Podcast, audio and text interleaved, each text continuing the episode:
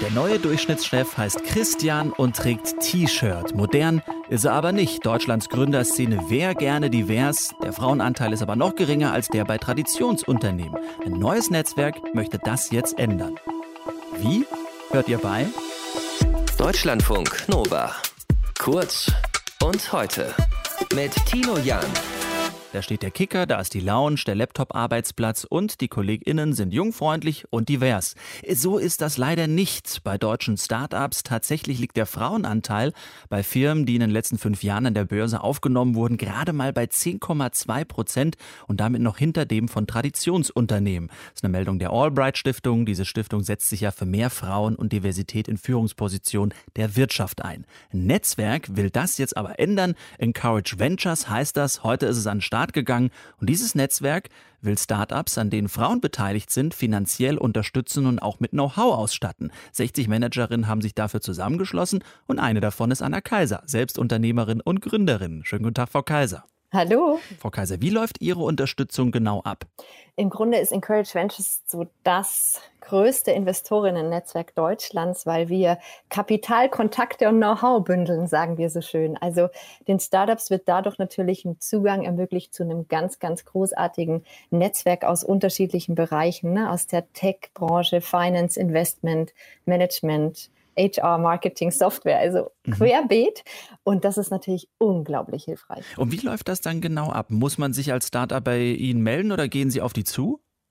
Also grundsätzlich sind jetzt vor unserem großen Launch heute ganz viele schon, die davon irgendwie im Vorfeld erfahren haben, auf uns zugekommen. Wir hatten ja auch schon zwei interne Pitch Nights für unsere Investorinnen. Ähm, aber jetzt wird es so sein, dass natürlich die Startups uns über unsere Website kontaktieren, über das Kontaktformular und schreiben und uns äh, somit dann mhm. irgendwie mhm. mit uns in Berührung kommen. Genau. Und wie äh, wollen Sie dann trotzdem den Anteil von Frauen in den Startups stärken oder erhöhen? Also das wird ein natürlicher Prozess werden, denn im Moment ist es ja so, dass wir äh, im Grunde, äh, also dass ich jetzt nichts Falsches sage, aber 96 Prozent ne, der deutschen Venture Capital Unternehmen werden von Männern geführt. Das mhm. heißt, äh, man steht immer vor Männern im Grunde, wenn man in Finanzierungsrunden pitcht. So ist es auch mir jahrelang ergangen mhm.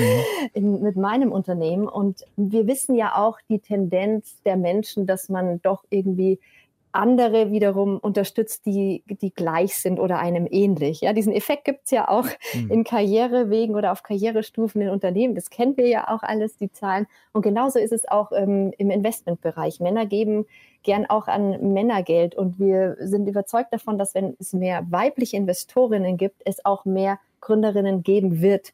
Ähm, das wird ein ganz natürlicher Prozess mhm. werden. Und es sind, gibt einfach viel zu wenig Gründerinnen in Deutschland, also im Vergleich zu den männlichen Kollegen. Und mhm. da, das können wir so nicht stehen lassen. Ich meine, Sie haben ja gesagt, Sie haben es selbst erlebt. Äh, warum spielt das in Deutschland denn tatsächlich noch eine Rolle, ob ein Mann oder ein, eine Frau ein Unternehmen gründet?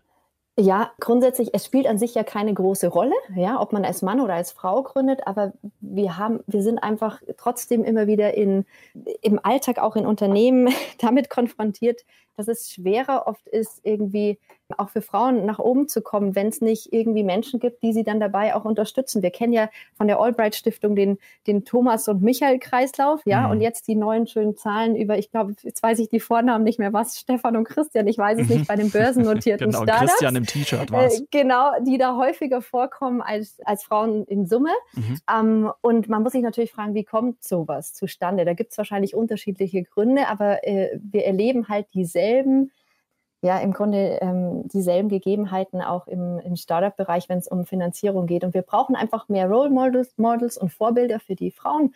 Und dementsprechend ist es sehr, sehr, sehr sinnvoll, dass wir auf der Investorinnenseite da auf jeden Fall die hm. Zahl nach oben treiben.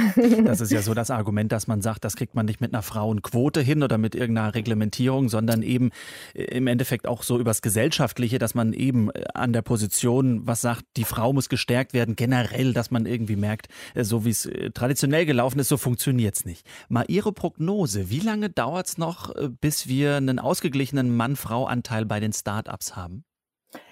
Es kommt drauf an. Also wenn es mehr so Initiativen wie jetzt unser Encourage Venture Netzwerk gibt, dann bin ich mir sicher, dass es, dass es schneller geht. Und darum geht es uns ja auch. Also wir, wir wollen uns ja nicht weiter darüber beschweren, dass es zu wenig Frauen auf Investorenseite gibt, sondern wir wollen jetzt einfach was ändern. Und dementsprechend haben wir einfach diese Frauen auch zusammengeholt, um da loslegen zu können und nicht nur immer äh, uns zu beschweren, sondern einfach mal was zu verändern. Anna Kaiser, selbst Gründerin und Mitglied beim Netzwerk Encourage Ventures. Heute ist es an den Start gegangen. Das ist ein Netzwerk, das Startups finanziell und auch mit Know-how unterstützen will, in dem Frauen beteiligt sind. Lieben Dank fürs Gespräch.